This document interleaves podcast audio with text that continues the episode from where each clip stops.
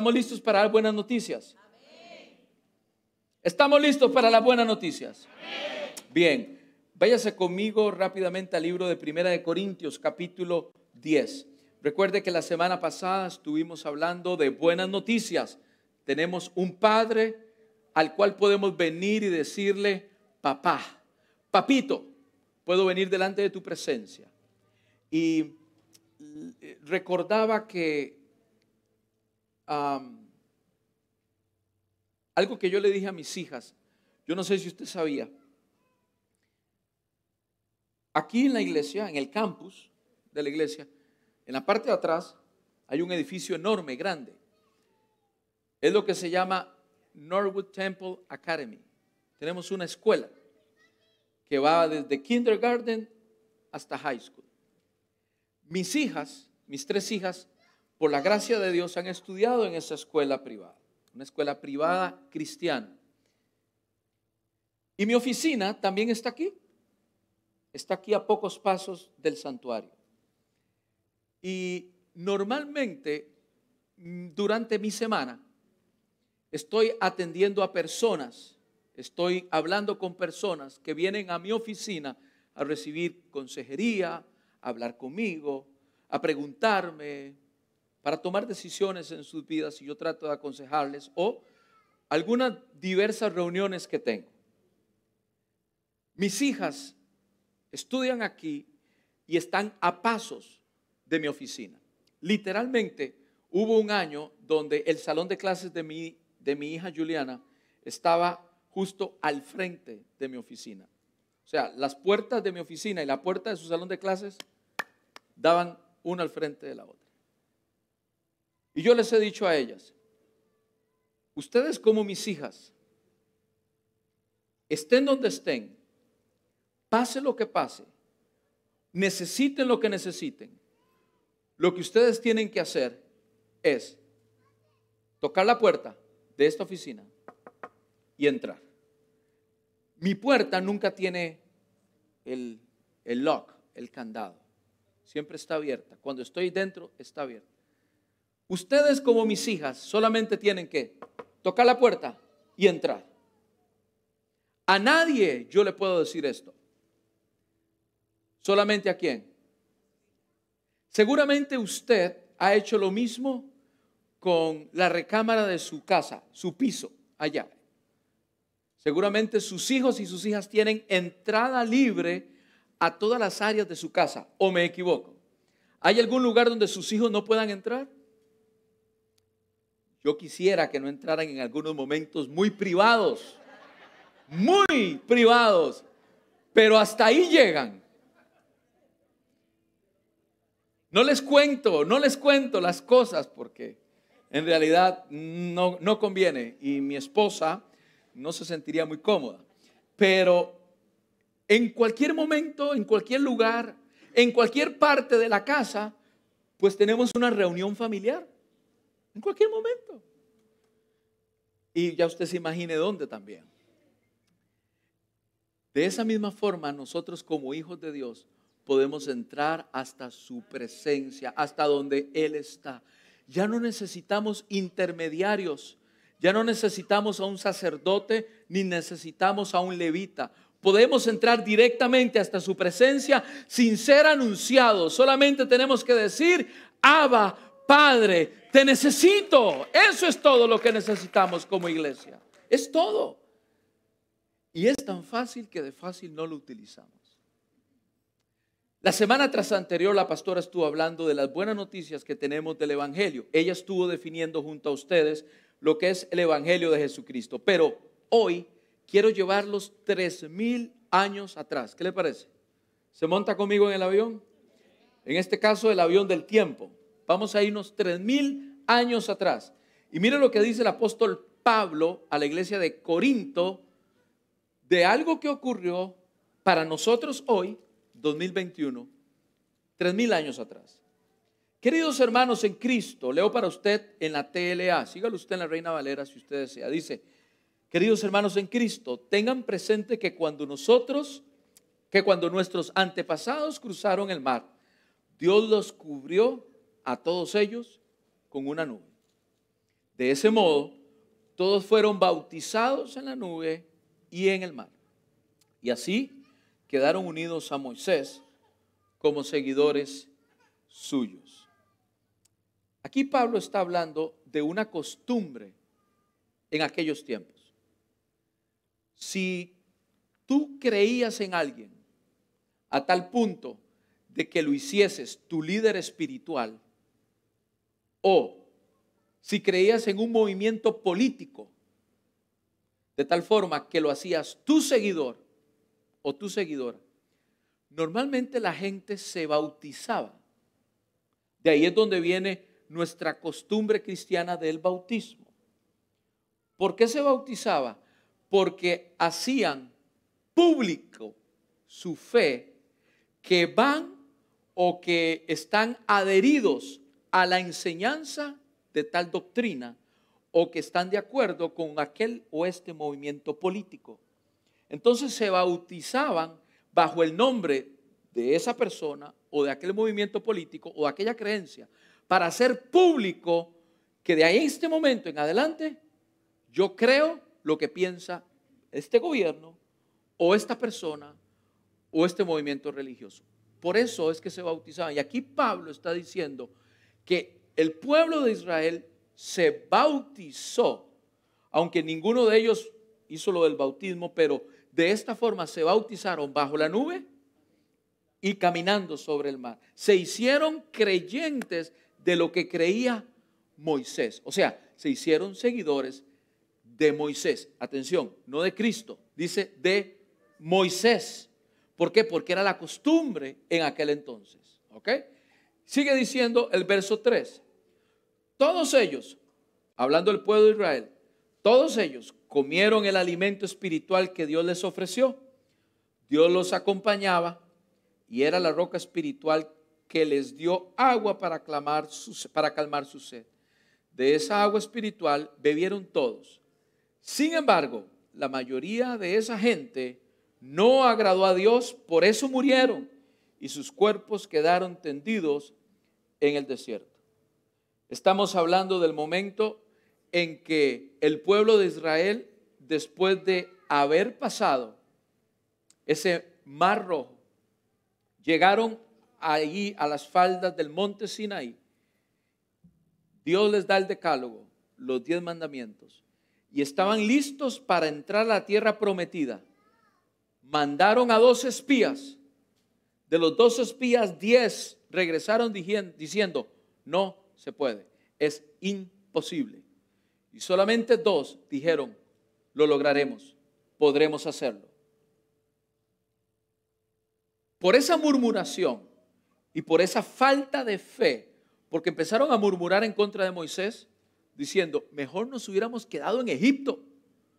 Nos has hecho venir hasta aquí a morir en el desierto. Empezaron a murmurar. Escuche bien. No ha habido pueblo que haya visto la mano de Dios sobre un pueblo, sobre ellos, como el pueblo de Israel en el desierto. No ha habido, la Biblia no lo narra, no ha habido. ¿Usted sabe lo que es ver una nube cubriéndolos del calor del desierto? ¿Usted sabe lo que es ver una columna de fuego diciéndoles hacia dónde tienen que dirigirse? ¿Usted sabe lo que es ver pan, pan caer del cielo para que puedan comer? ¿Usted sabe lo que es que de una roca salga agua? ¿Cuántos han podido ver de una roca salir agua? Dichoso hermano, yo no he podido ver de una roca salir agua. Yo me imagino que es algo maravilloso, es algo increíble. Que de una roca salga agua, algo milagroso. El pueblo de Israel estuvo mirando todas estas cosas y aún así llegaron a los bordes de la tierra prometida y ahí dice Pablo, Dios los destruyó. ¿A quiénes? A los que no creyeron en que podían tomar la tierra. Escúcheme bien, en el tiempo del Antiguo Testamento, el que, el que pecaba lo pagaba con su vida. Así de fácil. El que pecaba contra Dios lo pagaba con su vida. Véalo conmigo. Verso 6. De esto que le sucedió a nuestro pueblo, dice Pablo, nosotros tenemos que aprender nuestra lección. No debemos desear hacer lo malo como ellos. Lección número uno. No debemos desear hacer lo malo como ellos. Iglesia, no debemos desear hacer lo malo como ellos. Verso 7. Ni debemos adorar los ídolos como hicieron algunos. Así dice la Biblia. La gente se sentó a comer y beber y luego se puso a bailar en honor de los ídolos. Verso 8. Tampoco debemos tener relaciones sexuales prohibidas. Tercer pecado. Como lo hicieron algunos de ellos. Por eso, en un solo día murieron, ¿cuántos? 23 mil. En un solo día murieron 23 mil. Noveno, o perdón, eh, cuarto pecado, versículo 9. Dice, no tratemos de ver cuánto podemos pecar sin que Cristo nos castigue. Algunos del pueblo lo hicieron y murieron mordidos por serpientes. Y voy al quinto pecado. Tampoco debemos quedarnos como algunos de ellos lo hicieron, quejarnos como algunos de ellos lo hicieron. Por eso el ángel de la muerte, ¿los qué? Los mató. Escuche bien, de los cinco pecados en el Antiguo Testamento, la gente que los cometía lo pagaba con su vida. Verso 11. Todo eso le sucedió a nuestro pueblo para darnos una lección y quedó escrito en la Biblia para que nos sirva de enseñanza a los que vivimos en estos últimos tiempos. ¿Cuántos viven los últimos tiempos el día de hoy? Amén. Aprendamos de lo que Pablo está diciendo el día de hoy. Quiero llevarlos a estos cinco pecados. Recuerdo que estoy hablando de buenas noticias. Sí, deme tiempo para desarrollar mi plática. Cinco pecados que el pueblo de Israel practicó. Y estos cinco pecados, el primero es, no debemos desear hacer lo malo como ellos. ¿Qué quiere decir no desear? No debemos hacer lo malo como ellos. Esto se llama, o esto quiere decir pecar deliberadamente. Eso se trata de yo planeo pecar. Yo planeo deliberadamente pecar contra Dios. Por ejemplo, cuando mientes, muchas de esas mentiras han sido pensadas y repensadas una y otra vez. Y tú sabes que una mentira te lleva a otra mentira y una mentira te lleva a otra mentira hasta que después tienes un gran, perdón la palabra, cochinero de mentiras. Han sido planeadas y pensadas premeditadamente. El hablar falsamente en contra de otra persona. Lo que se dice en la Torá, no hables o no des mal testimonio de alguien. No hables mal de alguien. El engañar, el robar, esto es premeditadamente pensado para ir en contra de otra persona. Este es el primer pecado, el cual el pueblo de Israel lo pagó con muerte. Segundo pecado, no debemos adorar a los ídolos como hicieron algunos. Esto quiere decir idolatría. En el libro de Éxodo, capítulo 32, anótelo en su Biblia todos aquellos que están llevando notas. Éxodo, capítulo 32, para que usted lo lea en casa. Cuando habla de ídolos, si bien es cierto, eh, eh, eh, ok, es que es algo que no me cabe en la cabeza. El hecho de ver a Moisés subiendo el monte Sinaí, el ver que la mano de Dios está ahí arriba haciendo milagros, señales, prodigios allá arriba. Que Moisés se tarda cerca de 30 días para bajar. Y cuando Moisés llega abajo, ¿qué cree usted que estaba haciendo el pueblo de Dios? Se hicieron de un becerro de oro. ¿Para qué? Para adorarle.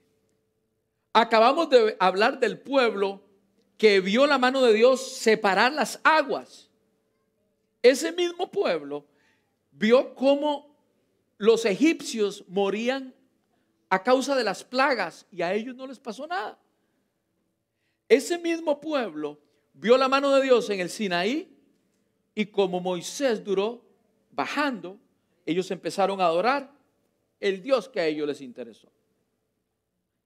Escuche bien, yo sé que usted el día de hoy no va a hacer una estatua de oro en su casa.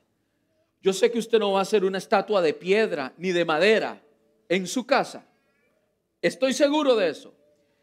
Pero todo aquello que quita el lugar de Dios en tu vida se considera un ídolo. A esto se le puede llamar un trabajo, a esto se le puede llamar un esposo, una esposa, a esto se le puede llamar el colegio, la universidad, la televisión, la familia. Nadie toque mi familia, no, mi familia. Hay que ver en qué lugar de la escala de valores tienes a tu familia. Si tu familia está antes que Dios, es un ídolo para ti. De la misma forma, el sexo ilícito se convierte en una prioridad y todo aquello que te aparta de Dios se considera un ídolo en tu vida. Una vez más, yo sé que no vas a hacer una estatuilla y vas a adorarlo, pero muchas personas por ahí tienen ídolos que no se pueden mirar, sino que tú en el diario vivir, en la práctica, los pones como primero antes que Dios. Y por eso estás apartado de Dios. Voy rápido. Tercer pecado. Tampoco debemos de tener, dijo Pablo, relaciones sexuales prohibidas. Uh, hermanos, el pecado de las relaciones sexuales prohibidas fue algo con lo que el pueblo de Israel falló durante la historia bíblica todo el tiempo. Todo el tiempo lo que es la fornicación y el adulterio. ¿Qué es esto? Relaciones sexuales prohibidas. Escuche bien, jóvenes. Relaciones, la Biblia prohíbe las relaciones sexuales fuera del matrimonio. ¿Estás casado? Sí. ¿Estás casada? Sí. Goza de la persona que está a tu lado. De tu esposo y tu esposa. Gózalo. Gózala. ¿Estás casado? No. ¿Estás casada? No. Tranquilo. La sexualidad no es para ti en este momento. Así de fácil. Así de sencillo. Y desafortunadamente el pueblo de Dios muchas veces pecó y fueron, ok, hubo unas muchachas muy guapas. Las hijas de Moab, dice la Biblia, las hijas de Moab, que se empezaron a mezclar con los judíos, con los israelitas, y empezaron a tener relaciones ilícitas sin casarse, relaciones sexuales ilícitas. Y los hombres estaban tan, espero que no sea una mala palabra para usted, pero que no, los hombres estaban tan embobados con las curvas de esas mujeres porque eran seguramente muy guapas, dice la Biblia, que esas mujeres llevaron a los israelitas a adorar a otros dioses. Ese es el detalle. Que aparte de ser pecado la fornicación y el adulterio, eso te lleva a pecar de otras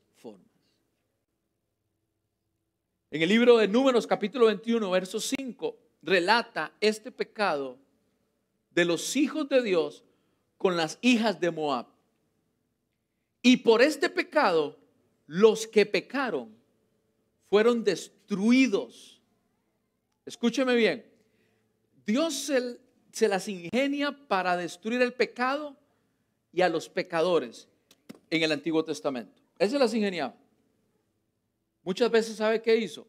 Bueno, en esta vez lo que hizo fue mandar culebras, serpientes, para que picaran o mordieran a el pueblo que estaba en pecado. Escúcheme bien. Y dice, dice Dios, Moisés, hazte una serpiente de bronce. Y aquella persona que sea picada, mordida, y logre ver esta serpiente, señal de Jesucristo en el Nuevo Testamento, será sanado. Ok, todo esto tiene un trasfondo, pero yo quiero que usted entienda el día de hoy que todo pecado tiene consecuencias en el Antiguo Testamento y en el Nuevo también. Quinto pecado.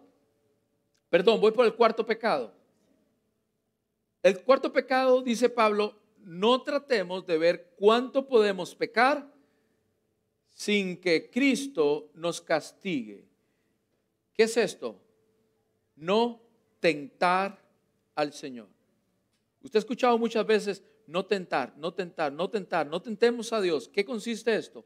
El ver cuánto usted puede pecar y no recibir pecado y no recibir paga de parte de Dios. El libro de Números, capítulo 21, verso 5, relata de un pueblo que jaló la cuerda y jaló la cuerda y estiró la cuerda y estiró la cuerda hasta que la cuerda se reventó. El pecado de Israel radicó en poner a prueba las promesas de Dios para ver si Dios las cumplía, dudando que esas promesas pudiesen ser ciertas. Ese es el tentar a Dios, el dudar de sus promesas. El no creer las promesas de Dios. Eso es tentar al Señor. El dudar en su poder. Quinto pecado del pueblo de Israel. Tampoco debemos quejarnos como algunos de ellos lo hicieron. ¿Qué es esto? La queja, que produce murmuración y que tarde que temprano produce rebelión. El libro de Números, capítulo 14, verso 2. Hay una, hay una, se describe una historia hermosa que fue muy difícil cuando el pueblo de Dios se empieza a rebelar contra Moisés y contra Aarón. Porque empezaron a decir, para eso nos traes hasta aquí, para morir en el desierto. No podemos entrar a tomar la tierra. Dudaron de las promesas de Dios. Tentaron a Dios. Y tras de eso empezaron a quejarse y murmurar. Por eso, toda aquella persona mayor de 18 años, dijo Dios, no entrará a la tierra prometida. Todos murieron hasta que el Señor levantó a Josué y Caleb para entrar a la tierra prometida. Pero también la historia narra en el libro de Números capítulo 16 de una gente liderados por un levita, Coré. Coré, sus hijos y sus líderes. Era un levita. Era alguien que adoraba al Señor y dirigía al pueblo a adorar al Señor, a rendir holocausto y sacrificio se rebeló contra el liderazgo de Aarón y de Moisés. Para los que no saben, Aarón era, el hermano de Moisés. La cabeza con quien hablaba Dios era con Moisés y Aarón era el que hablaba por Moisés. Era el que tenía ese don de palabra. Y dice la, dice la Biblia, escuche bien, yo no sé si usted ha leído esta parte. En el libro de Números capítulo 16, dice que la tierra se abrió y que los hijos de Coré y todos sus líderes y Coré mismo fue consumido por la tierra. Y dice, la, la, Biblia describe, Moisés lo describe, que era como que la tierra los estuviera chupando y caían en un lago de fuego. por el pecado de queja, murmuración y rebelión. El que pecaba en el Antiguo Testamento se las veía con Dios. Escuche bien, y ya con esto termino mi, viaje de tres mil años atrás. Lo voy a traer un poco más para acá. Durante la historia del Antiguo Testamento, de Génesis a Malaquías, el pueblo de Israel tuvo 22 reyes. 22. Contando al primer rey Saúl, siguiendo por David y siguiendo por Salomón y de ahí para abajo.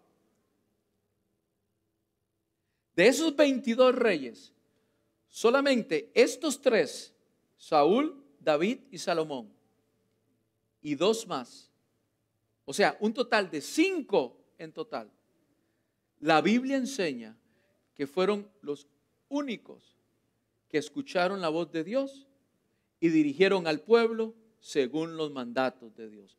Solo cinco de 22 reyes de Israel. Todos estos pecaban y con ellos pecaba el pueblo porque no podían, escuche bien, no podían contener su carne. La Biblia dice que Jesús fue el único que pudo cumplir la ley en su totalidad. De ahí para atrás de Jesús, nadie pudo cumplir la ley del Pentateuco. Nadie. ¿Por qué razón? Porque no podían refrenar su carne. Cedían ante las tentaciones. Porque no podían, no sentían cómo poner un alto, un obstáculo. Y caían ante las tentaciones. No, no tenían el impulso para obedecer al Señor. Pero iglesia, tengo buenas noticias para nosotros en el Nuevo Testamento. Tengo buenas noticias para nosotros después de Cristo. ¿Quieren escucharlas? Váyase conmigo rápido al libro de Gálatas, capítulo 4, verso 6. Gálatas, capítulo 4, verso 6. Dice el libro de Gálatas, capítulo 4, verso 6. Y por cuanto sois hijos, Dios envió a vuestros corazones el espíritu de su Hijo, el cual clama, Abba, Padre. Así que ya no eres esclavo, sino hijo. Y si hijo, también heredero de Dios por medio de Cristo. Iglesia, ya no somos esclavos, somos hijos. Y podemos acercarnos delante de Dios como hijos. Así como mis hijas se acercan a mi oficina y tocan la puerta y entran sin importar quién esté, son mis hijas. De la misma forma usted puede entrar hasta la presencia de Dios. Pero esto solamente para los hijos. Solo para las hijas. Pastor, ¿qué necesito? Usted me puede ver por esa cámara. Pastor, ¿qué necesito para ser hijo de Dios y poder entrar a la presencia de Dios? Dice el libro de Juan capítulo 1, verso 12. Para todos aquellos que creen y reciben a Jesucristo como Señor y Salvador. Él les da la oportunidad de ser llamados hijos de Dios. Pero hay algo importante. Cuando tú recibes al Salvador Jesucristo, el Espíritu Santo llega a tu vida. Recibes al Espíritu Santo y dice que Él lo deposita en tu corazón. Es el Espíritu Santo quien te enseña, te empuja, te inspira, te anima a tener una relación ferviente e íntima con Dios. El Espíritu Santo. Y esto es importante porque esta es la diferencia de aquellos que pecaban porque no podían contener su carne a nosotros que vivimos después de Cristo y le aceptamos como Señor y Salvador. Hoy Dios envía a su Santo Espíritu a vivir con nosotros para poder dominar y hacer morir las obras de la carne en nosotros. Eso no lo tenía la gente en el Antiguo Testamento. Por eso pecaban constantemente. El Espíritu Santo está en medio de nosotros. Dice Gálatas capítulo 4, verso 6. Y por cuanto sois hijos, Dios envió a vuestros corazones el Espíritu de Jesucristo, el cual clama, Abba, Padre. Nosotros hoy tenemos la ayuda que no tenían aquellos antepasados. Nosotros hoy tenemos al Espíritu viviendo en nosotros y dentro de nosotros. Dice el libro de Romanos capítulo 8, verso 13, anótelo en sus notas. Romanos 8, 13. Pablo dice algo así similar a que hagamos morir las obras de la carne por el Espíritu y viviremos. Solo el Espíritu nos ayuda a hacer morir las obras de la carne. No es la televisión, no es enlace, no es la esposa, no es el esposo, no es el pastor, no es el sacerdote, es el Espíritu Santo que hace morir en ti el deseo de pecar. Y sabe qué? Estas son muy buenas noticias para nosotros. ¿Qué obras del Espíritu se refiere Pablo en el libro de Romanos? Hagamos morir las obras de la carne y dice a través del Espíritu para vivir. ¿Qué obras? ¿Qué obras? Bueno, Estamos hablando del libro de Gálatas y los que están con nosotros los miércoles a las 8 de la noche se darán cuenta cuáles son las obras de la carne. Espérese que llegue el capítulo 4 y el capítulo 5. Pero también habla de cuáles son las obras del Espíritu, que son las que nos ayudan a hacer morir en nosotros las obras de la carne. Escuche bien, la obra del Espíritu es la que hace morir en ti el deseo de practicar lo que te pide la carne. ¿Cuál es la obra del Espíritu? No es ninguna ni ninguna otra más que el fruto del Espíritu Santo en tu vida. Dice Gálatas 5, 22 y 23. Gálatas 5, 22 y 23. Mas el fruto del Espíritu es amor, gozo, paz, paciencia, benignidad, bondad, fe, mansedumbre, templanza. Contra tales cosas no hay ley. Y dice en la TLA, en cambio el Espíritu de Dios nos hace amar a los demás. Tengo que amar al hermano José. Tengo que amar a la hermana Aidita. No me queda más. Tengo que amar. Tengo que amar a todos. Dice, amar a los demás. Estar siempre alegres y vivir en paz con todos. Nos hace ser pacientes y amables y tratar a los demás bien, tener confianza en Dios, ser humildes y saber controlar nuestros malos deseos. No hay ley que esté contra eso.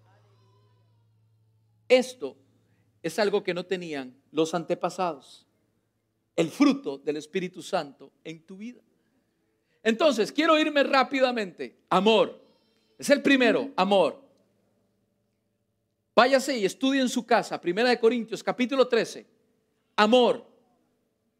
Mire, si usted puede practicar, si usted puede poner en práctica tan solo un verso, tan solo un verso de Primera de Corintios, capítulo 13, hablando del amor, le recomiendo que ponga en práctica el verso 5. Pero no lo lea, no lo estudie, y que ahí quede todo. Póngalo en práctica. Hay personas, miren, hay personas que son tan buenas, son tan buenas escribiendo y me dicen, pastor, esto se pone en práctica de la siguiente forma. Tengo como a unos ocho, nueve hombres acá que me han dicho, esto, Primera de Corintios 13, se pone en práctica de la siguiente forma y lo escriben. Y qué bárbaros, están inspirados. Parecen a Neruda escribiendo.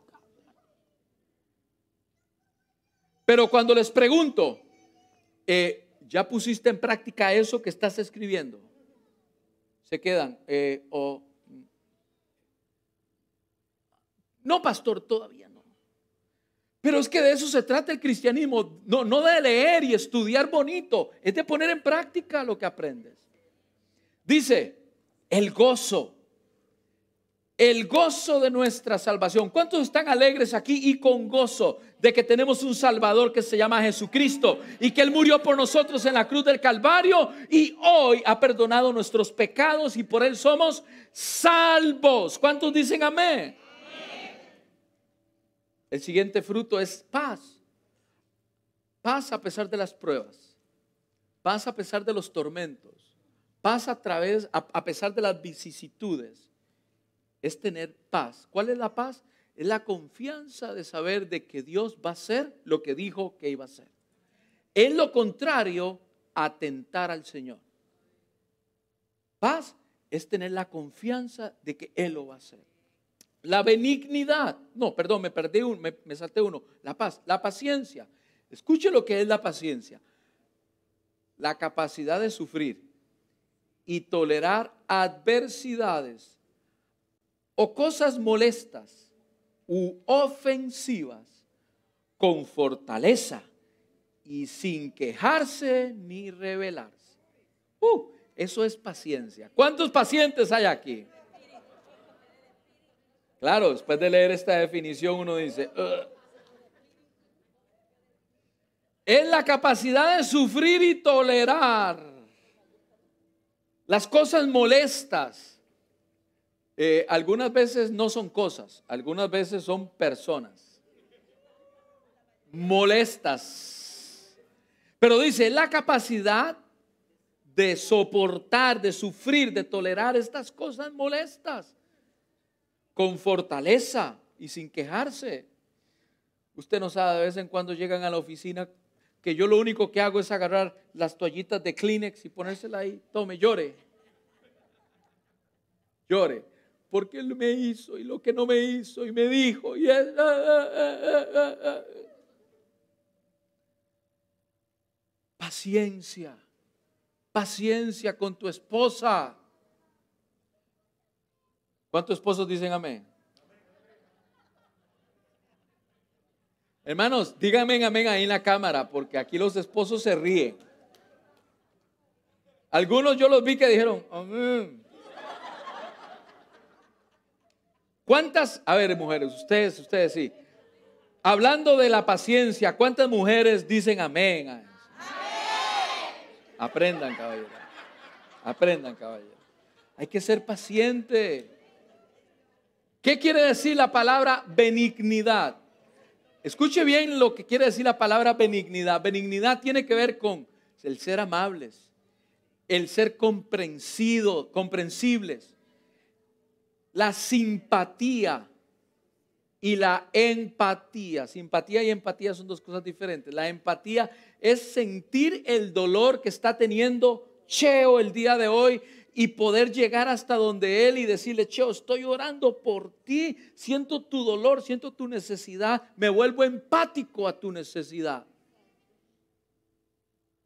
Es ponernos en los zapatos literalmente de la otra persona. Esa es la benignidad, la amabilidad y la simpatía. Hay hermanos que desde que usted los ve, bueno, no en esta iglesia ni en Awakening, en otras iglesias, que desde que usted los ve, usted les dice, este de benigno no tiene ni la B de grande. Nada. Porque te hacen la cara de limón. He dicho aquí, ¿verdad? Que muerde un limón así ácido. El siguiente fruto es la bondad. La bondad es tratar bien a las demás personas, como a ti mismo. La fe la fe tiene que ver con saber de que Dios va a hacer lo que dijo que prometió que iba a hacer sin caducar y sin pensar en un momento en la desconfianza. Es saber que lo va a hacer, la fe. La mansedumbre tiene que ver con ser humildes. La mansedumbre tiene que ver con pensar del otro como si fuese mejor que yo. Y la templanza lo que le fallaba mucho al pueblo de Israel en el tiempo del Antiguo Testamento, la templanza, el saber controlar nuestros deseos. Muchos dicen, pastor, vieras que yo sigo batallando, sigo peleando contra esto, contra lo otro, sigo peleando con la pornografía, sigo peleando con, con eh, las malas palabras, se me salen y el detalle es que siguen con lo mismo después de 12 meses. Y siguen con lo mismo después de 14 meses. Siguen con lo mismo después de 18 meses. Siguen con lo mismo después de dos años, de tres años. Entonces me queda a mí preguntar al aire el día de hoy, ¿qué espíritu está en ti? Porque es el Espíritu Santo que a través de Él podemos hacer morir las obras de la carne. Todas estas obras negativas las podemos hacer reprimir y destruir a través del Espíritu Santo. Y el día de hoy, querida iglesia, este es el evangelio, este es el evangelio real, verdadero, del cual yo les vengo a predicar el día de hoy, de las buenas noticias. Hermano, cuando estás a punto de perder la cordura porque tu esposo te hizo y estás a punto de tirar el tapón, cuando tu esposa te hizo algo que no que le has dicho que no lo haga, cuando tu hijo, cuando tu jefe mi hermano, este no es un evangelio utópico, se pone en práctica en los momentos difíciles. Es en esos momentos donde lo primero que viene a ti es una mala palabra y cuando tú te muerdes la lengua, en lugar de decir la mala palabra, ese es el Espíritu Santo refrenándote. Muchos pueden tener hasta vejigas en la boca de tantas veces que se han refrenado la boca. Bendecido eres porque le das, le, das parte al Espíritu Santo en tu vida. No es normal, no es lógico que un cristiano guiado por el Espíritu Santo siga batallando con los mismos pecados todo el tiempo. Necesitamos crecer. Iglesia, no les estoy hablando como niños espirituales, les estoy hablando como gente adulta y madura en el Evangelio, que se dejan guiar por el Espíritu Santo. Y de esa forma tú puedes ser mejor padre. De esa forma tú puedes ser mejor esposo. De esa forma tú puedes ser mejor esposa. De esa forma, querido colegial, tú puedes ser mejor en el colegio. De esa forma, querido estudiante, tú puedes ser mejor estudiante en la universidad. De esa forma podemos ser mejores personas. Este no es un evangelio utópico. Son buenas noticias para salvación a todo aquel que las cree. El Espíritu Santo está en nosotros. Dejemos que Él nos guíe, dejemos que Él nos hable y empecemos a dar el fruto del Espíritu Santo en nosotros. Ese es el fruto que el Señor desea en cada uno. Pero atención, con esto termino. En el libro de Hechos, capítulo 1, verso 8, no lo voy a leer, dice que tú y yo recibiremos poder para ser testigos de Dios. ¿Cómo? A través del Espíritu Santo. ¿Cómo eres testigo de Dios? A través del Espíritu Santo. ¿Cómo eres sal y luz? A través del Espíritu Santo.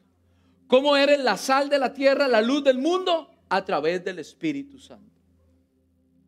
Si todavía no estás blanco para darle luz al mundo, si todavía estás un poco opaco, si todavía crees que no eres suficientemente salado para darle sabor al mundo, a tu familia, a los que te rodean, necesito que te examines porque el Espíritu Santo es el que te da el poder para testificar en favor del Evangelio de Jesucristo. Ser, sal y ser luz.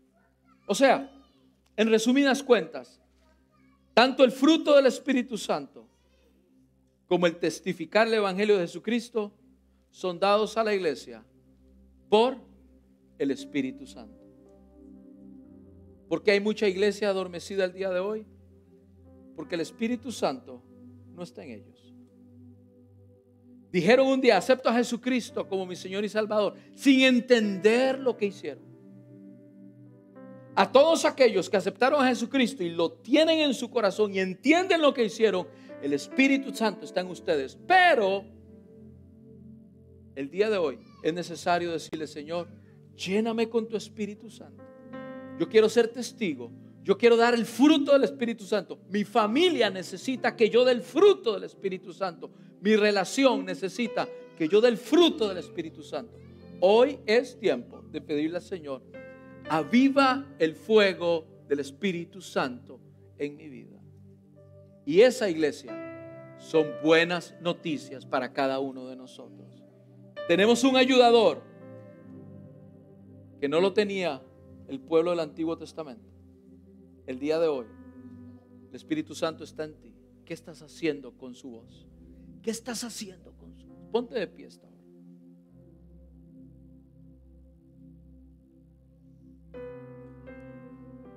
¿Qué estás haciendo con la voz del Espíritu Santo? Te pido que ah, te pido que cierres tus ojitos. Te pido que inclines tu rostro. Te pido esto porque no quiero que seas distraído. Concéntrate en lo que te estoy diciendo. El tiempo más importante de esta hora 30, hora 45 de servicio, el tiempo más importante son los próximos cinco minutos. Por eso te pido, no te desconcentres. Mi pregunta el día de hoy es, ¿qué estás haciendo con la voz del Espíritu Santo? Iglesia, el Espíritu Santo está aquí para guiarte y para empoderarte, para que venzas tu carne, para que venzas tus tentaciones. Y el día de hoy, acércate al Señor. El día de hoy, dile al Señor, el Señor te conoce. Él sabe si tú escuchas la voz del Espíritu Santo y la reprimes. O Él sabe si tú escuchas la voz del Espíritu Santo y la obedeces. Este es el tiempo de ponerse a cuentas con Dios y decirle, Señor, perdóname, Señor, límpiame. Ayúdame a escuchar tu voz. Ayúdame a escuchar tu voz. Ayúdame a obedecerte.